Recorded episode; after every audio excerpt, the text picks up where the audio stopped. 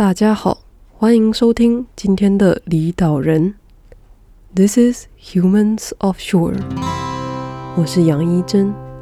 离岛人是一个以离开岛屿的人们为基础，希望利用访谈的方式和 Podcast 平台，提供离岛人谈论心路历程、经验分享以及近况更新。如果你也是离岛人，如果你也想和大家分享你的挫折、你的生活。你的经验，或者你对离岛人节目有任何的意见、想法或指教，都欢迎到官方网站让离岛人知道。大家好，欢迎收听今天的离岛人。This is Humans Offshore。Hello，你好，我是杨英珍，我是郑一山。没有人 cue 你，就是呃，可以简单介绍一下你自己的学经历吗？就是你是文藻。文藻印华系，然后毕业以后我去伦敦大学的华研所，然后然后伦大毕业以后，在英国的公立高公立中学里面教了两年的中文，然后现在在日本教中文。你在日本教中文是教了多久啊？从我来日本开始到现在，所以大概两年半吧。嗯。所以，就其实，其实我我自己是就是不太理解啦，但是就是想要问一下，就是不要觉得冒犯哦，哈，进行，就是你为什么会想要教中文呢？我觉得。嗯，一开始是我只是在跟我的一些外国朋友聊天，然后大家就互相教一下对方国家的语言，什么德文啊、荷兰文啊，什么乱七八糟，然后我就教了中文。然后我发现他们有一些人对中文，尤其是汉字非常有兴趣。然后教的时候，我就觉得，哎，其实不是我会讲，我就可以教他们了，必须要很清楚的告诉他们中文的逻辑在哪里，或者是那个拼音要怎么写，他们才会有办法记下来。你好吗？或是谢谢。所以。后来我我就决定要朝这个方向发展，然后希望它变成一个专业。你在说你想这件事情的时候是是什么时候？是高中、国中？高高二的时候。哦，高二的时候，还有前途，那么早就找到自己的方向呢。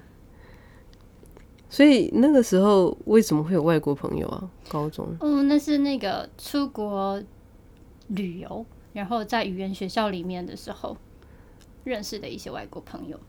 哦，那所以你要你你说你要教中文，那你高中的时候就是跟你妈说，哎、我要我要以教中文作为人生的志业，那你妈说什么？差不多就是这样吧。然后我妈就我妈就说不可能啦，最好是有这种工作啦。那然后我就说我想要念印华系，然后她就说印华系是什么？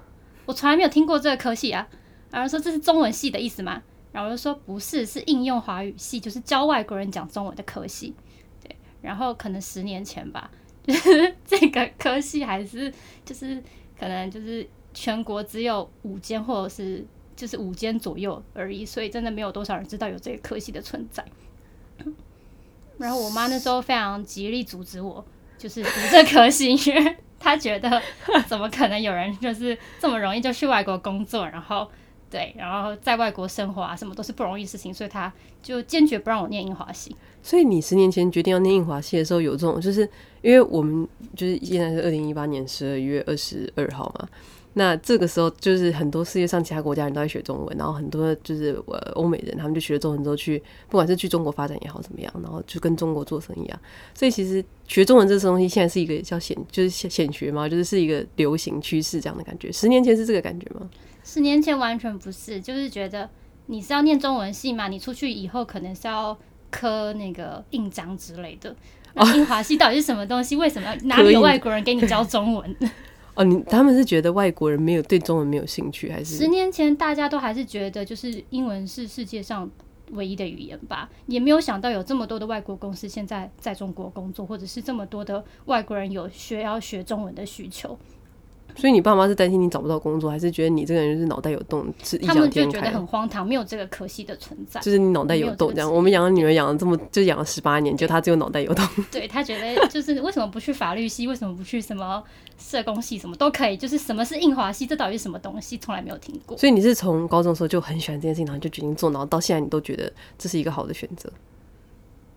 我是觉得，嗯，可能我工作的。前五年都是都是抱持了这满腔热血吧，但是 现在已经有一点，既然我都已经奋斗了十年，我就应该好好的走下去。对，如果我现在转跑道，或者是我没有继续坚持这条路的话，就会对不起我之前的那十年。但你有没有想过，就是你前面那十年可能是某一种投资，但是你现在可能就是就知道，你要鸡蛋不可以放同一个篮子里面，搞不好你可以换个跑道。不是，我没有在劝你什么，我只是在想说，就是很多人现在就是你知道斜杠青年。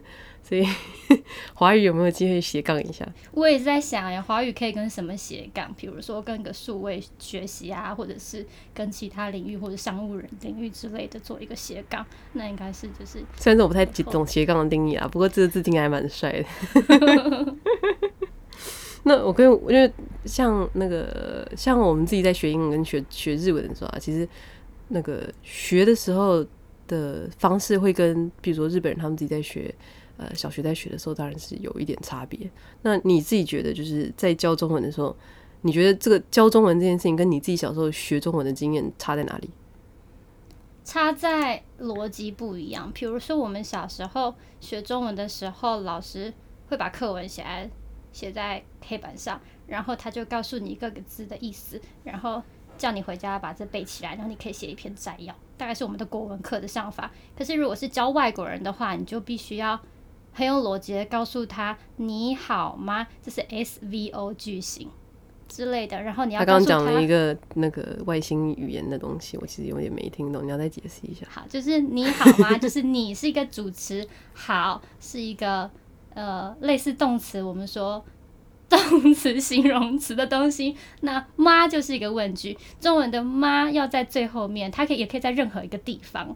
对，不像英文都是 what、how，通通都在开头。可是中文的问句，比如说谁，或者是妈，或者是哪里，都是可以在句子的任何一个地方。所以我们必须告诉外国人，这个结构的概念是跟英文完全不一样的。因为我。就就自己也是出过国，然后就是出国的时候，你就要教人家中文，然后人家就说：“哎、欸，所以中文有什么逻辑啊？”然后我们通常都会回答：“没有逻辑，因为你是谁，你谁是谁是你，其实都是不同的意思。”然后完全就是因为我们的学习方式就不是照着这种就是逻辑的文法规则下去去想的，所以根本就不会觉得它有逻辑。而且说实在话，我真的觉得它没有哎、欸。嗯，基本上之前的老师是说。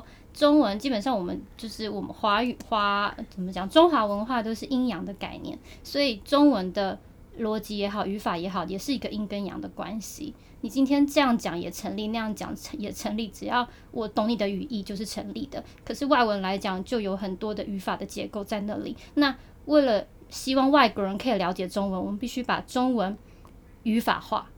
哦，你说把它就是建构在一个在一个有逻辑、有系统的。东西上面让他们很容易的去懂，虽然说等到他们学到之后，他们也可以学到后来，他们可以知道说我们是很灵活、活的在变化的。可是，在刚开始让他们进来的时候，希望给他们一张一一一一双鞋子穿，然后让他们钻进去，可以在这里走路。所以，就是以这个，就是你刚刚说的事情，是是因为呃，就是因为中文的学习方式跟就是语法或者是整个方式是跟呃英文假设。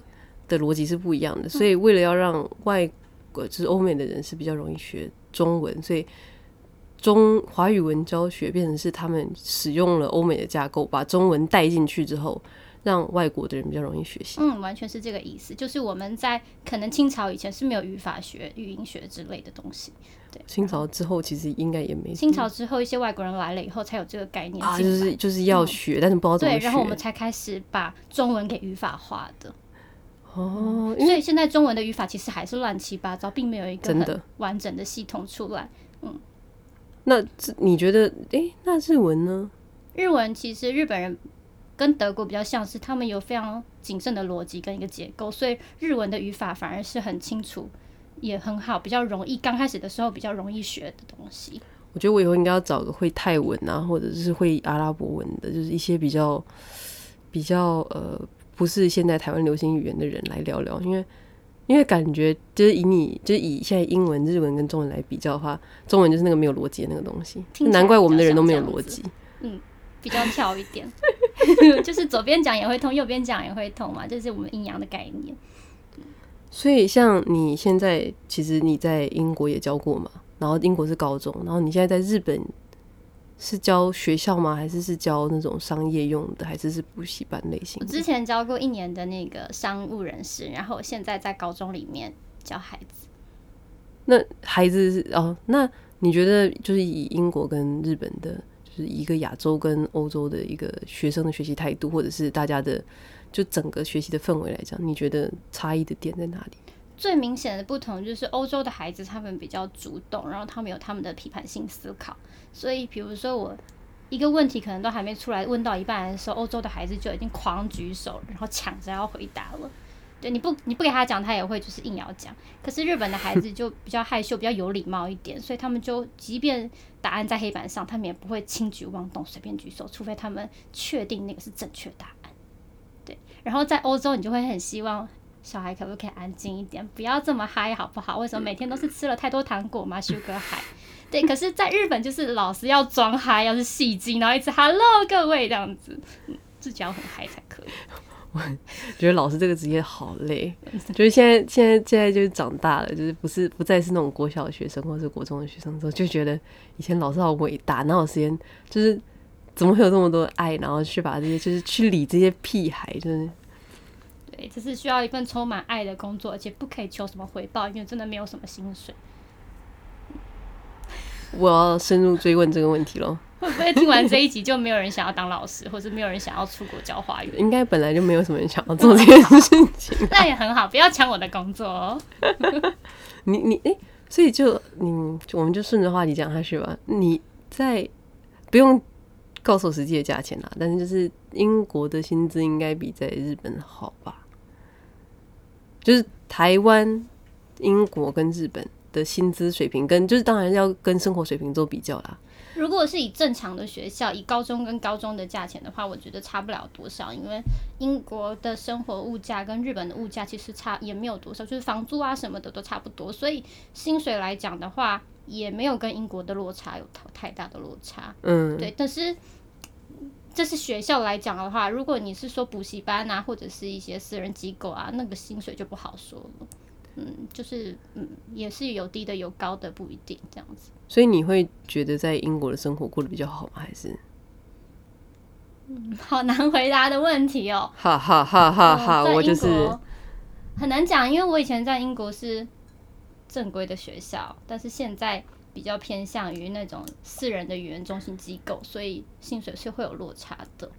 那你当年是怎么找到这个正规学校的工作的？你说在英国，因为你那时也是研究所刚毕业嘛。哦，对，说到这个，我就觉得很巧，因为我在英国，我在研究所的时候，然后我就是对于华语教学有满腔热血，所以我就就是那个当那个什么啊。志工，我去了一个一间中学当志工，我就去就是我自就读的学校的附近的中学，然后那个中文老师他刚好有很多很多学生，他一个人带不了，然后我就进去做他的 volunteer，对，然后就是没有免钱的志工这样子，然后就我每天放学了以后，没事的时间我就去帮他带学生啊，然后帮他改作业呀、了解一下高中的教学环境，对，然后嗯，然后一边写我的论文，然后等到我毕业以后我就。随便乱投，偷偷看，结果就刚好面试进了一间高中。是同一间高中吗？还是？嗯，不是，是就是伦敦的别的地方的高中。对，可是基本上我是用我之前就是在当志工时候的教学方式跟教学经验，然后去试教的。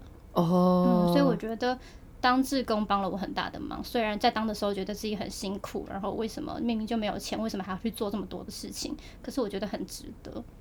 那所以，像你在这两，就是目前是在英国跟日本都有教过嘛？那你觉得，就是他们学生学习中文的动机是什么？是选学校选选修吗？还是他是必修？哦，两边都有诶。在日本的高中来讲的话，比较偏向于选修课程。那在英国的话，就是依学校而定了，对，依依他每一个学校的学习方针，有一些学校是必修，有一些学校是选修。那我之前待的那个学校是，他们是中学嘛，所以是国中加高中。国一的时候是全校必修中文。然后国二开始，你可以选你要中文还是西班牙文，然后一直到他们考大学之前。所以我我确认一下，他所以他们就是当然一开始是学英文，然后他现在、就是你在教书那段时间，他们的第二第一个第二外语就是不是欧洲的德文，不是法文，是中文。嗯，我的学校是他们的第二个第一外语是西班牙文跟中文并行一起，然后这样过了一年以后，他们再去选他们要上哪一个。作为他们的选修课程。所以是哪一个？不是还有其他的加起来？是你中文或西班牙文要选一个？但是这是依学校而定。我之前的学校是这样子开课的，这还蛮厉害的。嗯，可是我必须说，华语教学这件事情就是跟政府政治是有关系的。他们的国际关系好的时候，就会有很多学校开设中文课程。嗯，但是我的意思就是说，就是呃，怎么讲，学生也愿意去学这件事情也是很厉害。嗯，欧洲的学生国国一的时候，可能也就是懵懂懵懂嘛，也没有什么好选择，反正进了这个学校，全校都要学中文，那我就学吧。天哪！就是我们是从小时候就开始去学这个语言，但是如果我我现在我想啦，如果我出生的时候是个白人，我真的不会觉得我会想学中文。对，所以那时候也是遇到蛮多那种叛逆的孩子，他觉得他一辈子都不会离开英国，不会去欧洲其他地方，更不用说去中国或台湾。到底为什么要学中文？是这样叛逆的小孩也是有的，也是要处理一下。对，嗯、处理一下怎样？边数时区之别院，这样。人家去踢足球的时候，你要来跟老师聊天，我们聊聊学中文的好处，对你的头脑是就是有有好处，你就可以。有什么好处？因为中文很难嘛，所以你一旦记起来，你的头脑就可以就是训练比较复杂的东西，你的记忆力也会比别人好，因为你要记很多笔画。你确定吗？你不是就是记不是那种记忆，不是硬碟的容量用完的概念吗？我们需要这样去鼓励孩子，因为他反正他国一也懵懂懵懂嘛，就傻傻的继续学吧，这样。所以你现在在讲的意思就是说，国中老师讲的话基本上都是骗你的，你不觉得吗？所以，再继续回到教学的部分啦，就是就是因为你在英国是只有教学校嘛，但你现在在日本就你也教过商业人士，就是社会人士，然后也有教学生。那社会人士跟学生他们的学习动机应该是差很多吧？嗯，社会人士来讲的话，比较多是他进了一个企业以后，企业需要。比如说他在中国有分公司，或在台湾有分公司，那他们需要有人去，就是会说中文的人去当地，对，然后他们就会把日本人的学生送到学校来学中文。嗯，那这些学生大概都是平常在公司下班以后来学的，嗯，嗯，所以大概就是他们下班以后来的时候，他们都会很累，可是他们还是必须要学好中文，而且是非常非常努力的学，因为学中文就是他们工作的一部分。会加薪吗？嗯，会加薪这我不知道，可是他们要去台湾工作，他们就必须要学会中文，所以他在就是他在学校的考试成绩啊，什么都是会跟公司汇报的。好可怕，嗯、这个不努力好像真的不行，因为对，而且比如说有家庭的学生，他就会更有使命感，因为他去台湾以后，他的老婆小孩都要带去，那他老婆小孩是日本人，他们完全不会说中文，那就只能靠爸爸，所以他们会非常非常认真的学。我之前是有听说过，就是说，如果日本人啊，因为大大企业、小小的公司就算了，大企业是说，如果你要派驻到哪个国家去，他会提供除了你，就是提供提供你语言课程之外，你的太太或先生也可以就是去上那个语言课程。嗯，确实是日本在这个方面福利做得非常好，他的太太来学，很多企业都会提供太太就是半价。因为我们之前在就是之前我自己在台湾就是学日文的时候，就有认识日文老师，然后他们就有那种。在天母啊，其实台蛮多地方都有的，大家如果稍微注意一下。但是天母那边就有一些那种住宅大楼，其实是日本企业包的，就是是他们就是买了一个很大的区这样，然后所以在里面都是那种日本企业驻台高管的那个那个主妇们，然后就很厉害。然后他就说，他就有朋友也是在里面，就是他先生也在台湾工作，那他自己就是有做美发这样，就只是兴趣。然后他就很怕跟这些日本太太交流，因为他们就是因为公司嘛，就是跟大家日剧里面演的东西其实内容大同小异，就是大家会比说，哎，你公司你你先生最近升职了，恭喜这样的概念。然后你去哪个超市买菜的那个塑料袋，大家都会看，哎，那边的肉很好吃呢，就是最贵的超市这样，就是会比，所以他就觉得压力很大。然后就是很感觉上好像就是他们出差，就是家庭会一起带过去，然后我觉得就蛮厉害的，就可以做到这个程度。确实是。所以，像你现在一直做华语文教学，你觉得最有挑战的地方是什么？最有挑战的地方就是让学生说话跟台湾人一样。这好像听起来很困难。对，因为我总觉得希望学生们去台湾以后。他们可以很快速的融入当地生活，而不是只会教科书上的那些东西。所以我会希望在我的课堂里头，把一些我们生活用语啊，常常说到听到的话，教给他们，或是用词教给他们，让他们进去台湾的时候可以比较快的融入当地的生活。那像你呃要教到他可以，你觉得这个人有机会融入当融入当地生活，需要多久的时间？觉得要看学生努力的程度。他对中文是非常非常有热情，然后他下课一直在看 YouTube 的话，或是就是台湾的 YouTube，然后平常也很喜欢去看一些台，就是接触台湾的文化、电影啊什么的。这样的学生，我觉得半年到一年之间就可以去台湾了。你说他就可以就是跟台湾人沟通无碍，然后在工作上也不会遇到太多。也不能到无碍，如果你真的要到无碍的话，我觉得十年二十年都还有可能是问题。就跟我们现在在日本要跟日本人沟通无碍，也是要个十年嘛。应该是，我觉得我五十年都不太可能。你是你是有计划要待五十年吗？我也不知道五十年后是什么样子。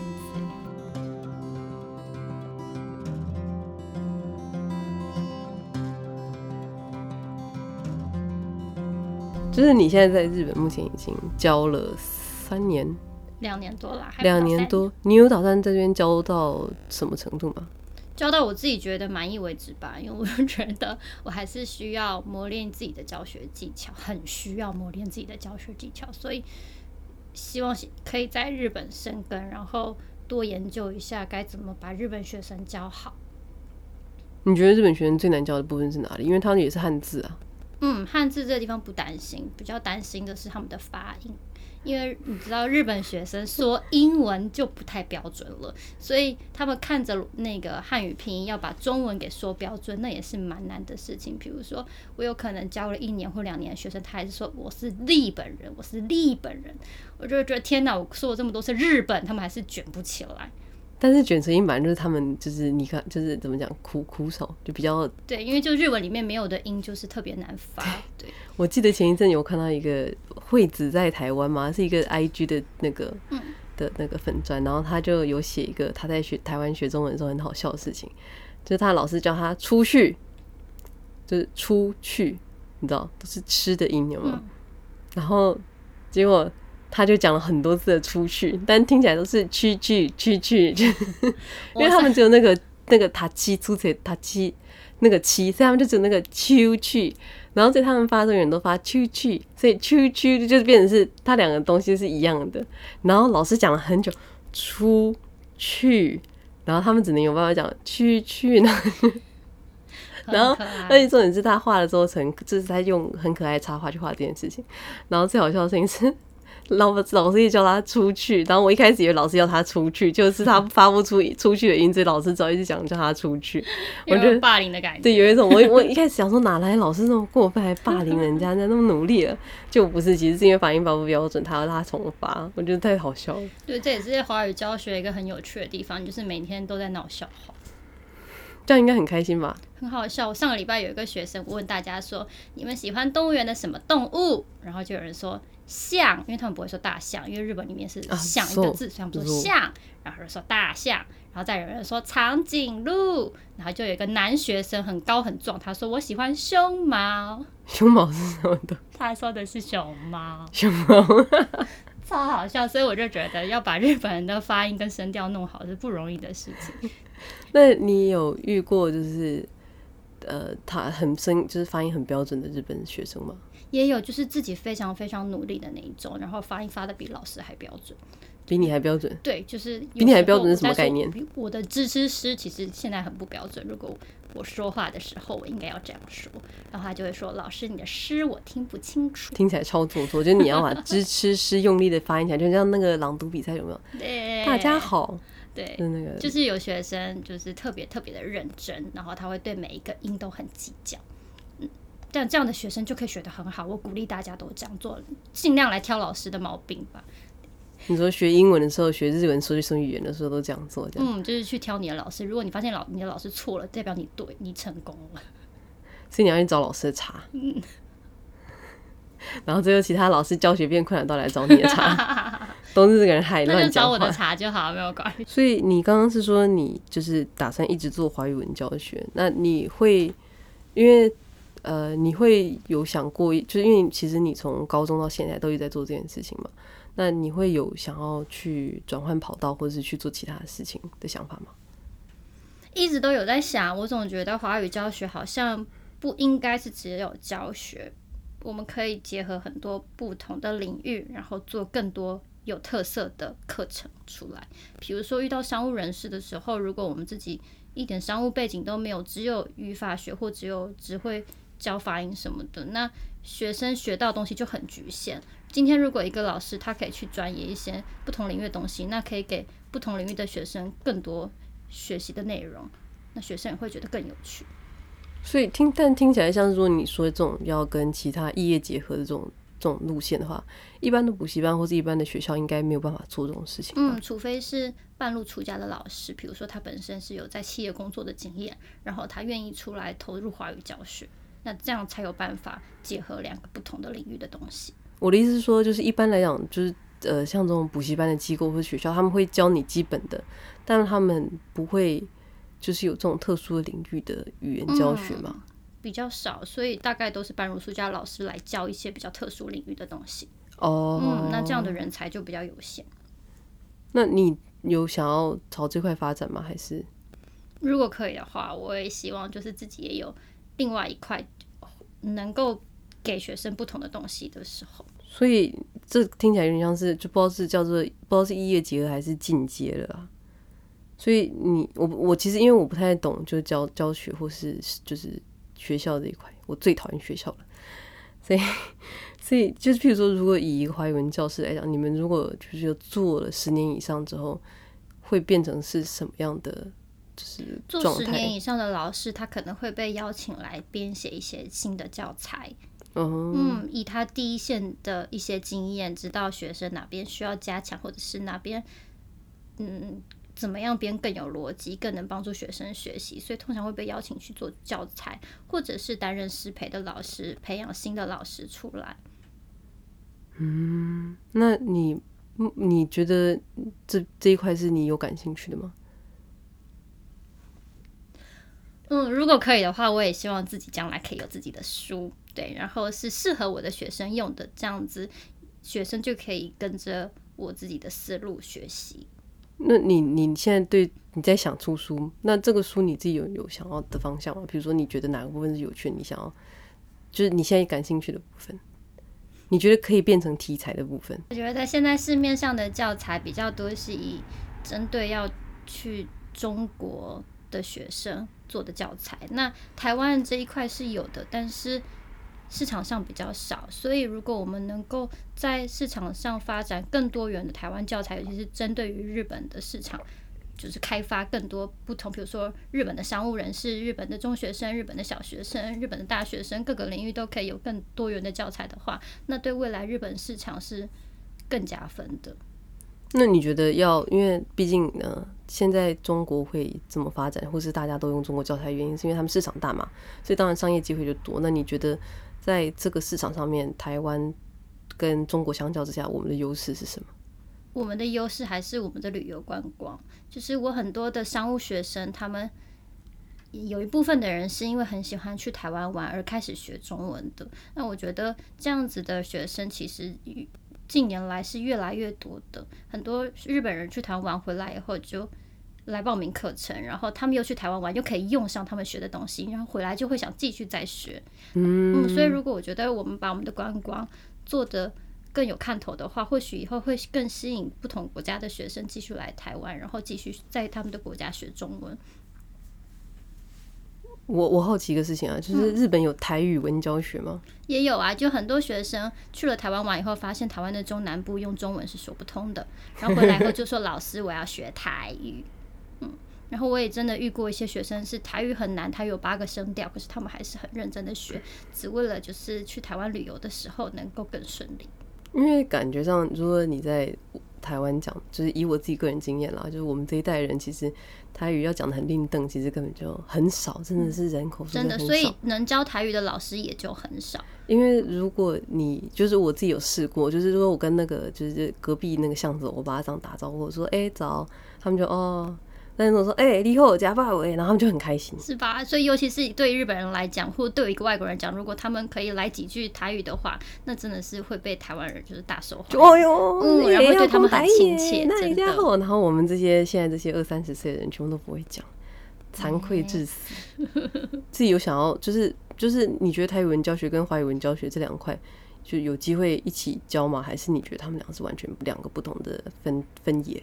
因为现在爱语老师很少的关系，很多学校是就是一起教教台语的老师一起教中文，教中文老师一起教台语。可是如果可以的话，以后就是更多台语的老师培训出来的话，是可以分为两块来做的。因为毕竟台语有台语跟跟中文不一样的地方，尤其是它的发音或者它的拼音系统啊，是完全不一样的。什么时候出来？你要告诉我吗？我也想要学一下。我日文现在讲的比我台语还要好，真的是无颜见，就是整个就 回家跟爷爷奶奶聊天，哎、欸，然后全部全部都是用日文，超级尴尬。然后然后我姑姑跟我们家人旁边听得一头雾水，然后你在讲什么东西？那你就去高雄住五年好了，你的台语应该就会变得很好。我在高雄的时候跟我同学讲电话都用台语讲，你台语很很厉害是吗？还好而已，可是就是怎样应该都比我厉害。自己挖坑，就自己 丢，自己把自己推进坑里啊！所以你自你刚刚是说，你刚刚是有提到啦，就是就是你还想要在日本待一阵子磨练教学技巧，是呃，目前是完全没有要回去岛上的规划吗？嗯，我觉得既然出来了，就要把自己。磨练好到自己满意的程度才可以回去，不然就会愧对于自己当初为什么要出来的这一个行动。你讲话可以不要那么官腔，直接一点好吗？你不是要录这种东西吗？就是这整个就就是大家一一一听到要录音后，就讲话很官腔，然后就讲话很拘谨。我想说，我到底认不认识这个人啊？这是什么？国中演讲比赛吗？我的答案需要对于这个社会就是有贡献，我不可以都来打屁。我们的目的是要呈现真实的自我。好啦，所以你要什么答案？我都给你。我要你真心的答案。我的答案是我还是要把自己磨练好才可以回去。所以，所以，所以磨练好你就会回去。那也要有人要我，就是有人愿意出。不错的薪水让我晚年就是没有担忧，我就会愿意回去。讲了半天是要有人养，这感觉是要嫁对人比较干脆。是啦，我的意思是说要有要有机构，就是愿意就是用一笔不错的薪水，然后 就是让我可以就是安享晚年，我就会愿意回台湾。我可以请问你今年贵庚吗？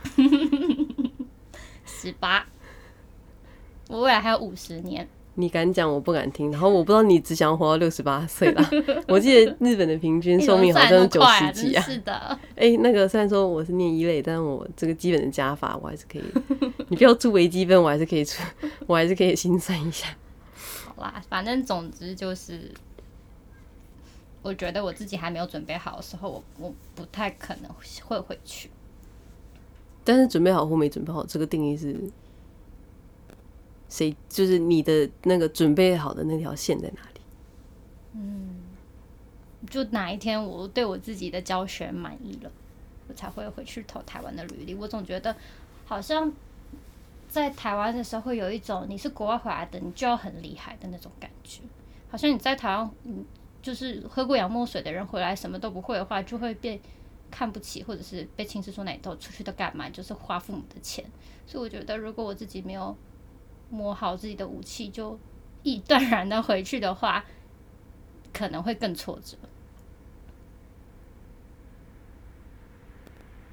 你要剪掉吗？没有，我在想说压力好大，你给自己好多的压力啊。我真的不知道怎么回答你，你让我想一些更好的答案。没有，不用想更好的答案，但是我想说你压力也是很大，真的是。可是是不是这样嘛？如果你今天有两个老师，一个是从头到尾都在台湾教的老师，他教了三年；一个是在美国教了三年的老师，你一定会对美国教了三年老师有更多的期待。我我不会，因为都是三年啊。再来就是就是呃，应该说。在美国教三年，就是完，就是其实因为这些这这个问题有很多的层面要去分析嘛。他是在哪些地方教，然后是教什么样的学生？那在台湾来讲的话，你在台湾教，比方说这个外国人已经在台湾住着了，那他的生活必须要用到，所以他呃，就是你知道环，就是基本上学语言环境还是一个很大的影响。那他会在已经在这里学的意思，就是说他已经就是你知道，他就 all in 了，他全下了。所以照理说，这个学生的进步的空间应该会比在美国本就是他在美国学中文这件事情的进步空间要大，因为你有环境，再就是你有生存压力。所以相对来讲，就是他如果愿意去，表示他不是为了钱来，他是单纯的一颗爱着台湾的心。嗯，然后想要把中文给学好。对啊。那像像你现在在在在日本教学，你有遇到什么有趣的事情吗？就是你自己觉得在教学上，你觉得你自己，嗯，怎么说呢？你觉得你现在在教学上自己最大的特色，或是自己最擅长的部分是什么？我觉得很有趣的是，这个文家的这个国家的文化也体现在于他们孩子的身上。比如说日本人，嗯。我们对日本人的印象就是他们很有礼貌，很会照顾别人，然后以团体生活为主。那他们这样的文化，其实进了学校以后，发现他们不是出社会才有的，而是他们从小就这么训练，希望他们团体生活。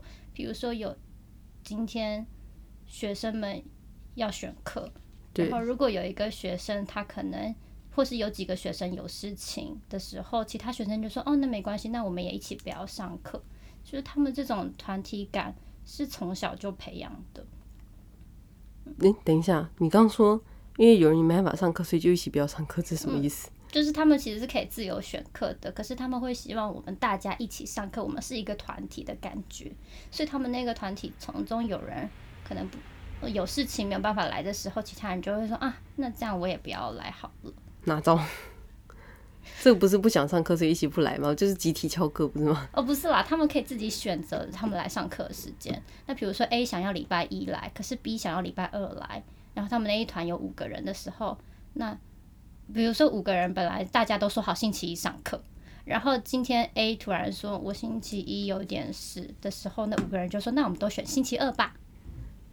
就他们这种团体的概念是从小就开始哦。那个日本的师徒制也是，就是我们在看一些寿司店啊、拉面店的时候，都会有很明显的师徒制嘛。然后就是他们学生一开始的时候都要学一些比较杂的事情，然后之后师傅很严厉的教你一些技术。所以导致就是很多人都会对日本的企业有个印象，就是日本企业进去的时候，你都要对前辈很。很有礼貌，然后对有上下之分，然后我发现这样的情况其实也是他们从小就开始的。我的学生里面就是学长姐制度也是非常明显的，就是小的学生刚进来的时候，他们会对他们学长姐非常非常有礼貌，根本就不是他们自己了。嗯，可是相对的学长姐。也会很认真、很认真的教他们他们会的东西，就是帮助他们，然后可以在中文课堂上就看到日本师徒制的文化。嗯，所以我觉得这也不错，就是他们因为这个关系，他们在学中文的时候也可以互相帮忙。日本学生也太厉害了。嗯，他们是真的有一种心，是他们身为前辈，他们要把他们的后辈教好。其实教学是老师的事情，可是，在日本的文化，他们的社团也好，学校也好，就他们学习上，他们就会觉得前辈有义务要教后辈，那相对的后辈要对前辈非常有礼貌。那我想到我们同，因为我们就是以东亚的文化来讲，就是台湾是一个相对来讲阶级制度比较松散的一个社会状态。我实在是不记得我对哪一个学长姐有特别恭敬过，而且我记得大学的时候都是学长姐拿着巧克力来送我们，说啊，你是我的直属学妹这样子。对，就是哎、欸，我们这是一家，哎、欸，我们这一家要一起吃饭啊，然后就是说。然后学，然后考试的时候会送糖果啊。对，可是不会去教自己的学弟妹功课啊什么的，真的没有。然后学弟妹就会觉得你，就不过大我一岁，教我教什么？你要教什么？对啊，就是吃吃饭的时候是有的啦，可是这种责任感倒是没有的。嗯，可是我可以在日本的孩子上，就从小看到他们有这样子的就责任之在，所以也也能理解，就是为什么以后进去企业以后，他们要就继续这样的关系。天哪！可是，身为老师，我是很感动的啦。就是老师可能上课没有办法顾到所有人，我没有教到的地方，他们学长姐会去帮忙，会去看哪个学弟妹哪个地方不足，然后去私下教他。这真的太厉害了。对，然后我还有学生，比如说他已经毕业了，然后他其实他毕业了，他就跟这这这学中文的地方没有关系，可是他还会自己私下整理很多东西，然后寄来给我说，可以帮我给学弟妹们，给他们以后做参考。哦，你说比如说笔记啊什么的，嗯之类的，然后就整理好留给学弟妹。天哪，天哪，就是很感谢他们。那我觉得这一套还，嗯，就是日本的这一套这个文化用在教学上面，真的可以帮老师省很多力气。很爱他们，只能这样。我现在在想，你的 title 到底要叫什么？真的不知道我要谈什么 title，就是一个就写无厘头好了，是一个躺在床上受访问的中文老师。环游世界的华语文教学。可是我也没有环游世界啊，我也就在两个国家而已。我不管，这样太大了。不行，我们这个我们的节目 title 就是要浮夸。太浮夸了啦！我们都有一个人叫东京建筑女子。低调的华语文教学吗？以上是低调环游世界的华语文教学老师郑一山。离岛人是一个以离开岛屿的人们为基础，希望利用访谈的方式和 Podcast 平台，提供离岛人谈论心路历程、经验分享以及近况更新。如果你也是离岛人，如果你也想和大家分享你的挫折、你的生活、你的经验，或者你对李导人节目有任何的意见、想法或指教，都欢迎到官方网站让李导人知道。下一集。鲁文回来的研发替代役蔡孟乔。